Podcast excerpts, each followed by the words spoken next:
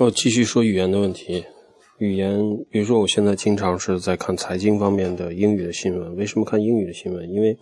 呃，很多财经方面的 original idea and concept，就是非常呃最终的，它最开始的这个想法概念都是由英文过来的。那么，如果你能够把这些东西能够第一时间拿到它的这个概念，英文的概念，那么你可能就不用等它翻译成中文，甚至有的时候中文要等很久，或者是翻译过来很糟糕，就是很 confuse，就是那种啊让你 confused，那结果就非常不好。所以，为什么花很多时间去读这些东西？我就是觉得。呃，因为以前也有人说，就是你的 vocabulary，就是你的这个词库，可能决定了你之后要做事情的很多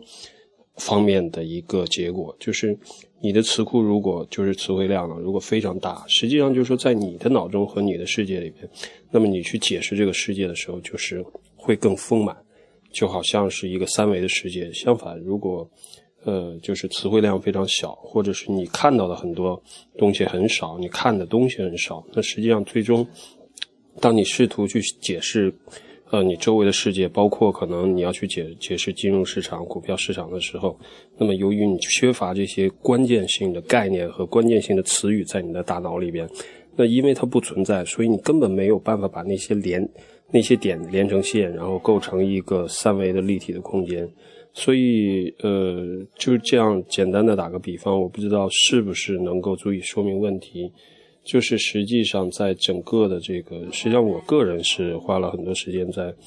呃，这个 financial market 啊，stock market 上面。那么我对这个非常感兴趣。那么就是我个人认为，除了在做交易的这个时间之外，那可能更多其他的业余时间，我是花在阅读上面。之所以花在这上面，主要就是为了给自己构建一个就是比较好的一个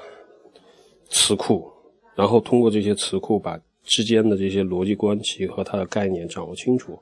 那么这样就是我自己能够试图去解释这个世界，并且以一个更完整、更顺利的方式去解释它。那么最终，当这个世界呈现在我面前的时候，我可以 reasoning。就是我可以去呃逻辑的去推理它中间的很多连锁的过程，就是比如说连锁反应也好，或者是多米诺的骨牌效应也好等等这样。所以呃最后就是呃说一下 key point，就是我认为阅读和词汇量是非常关键的，不管做任何一个行业，包括金融还有 stock market。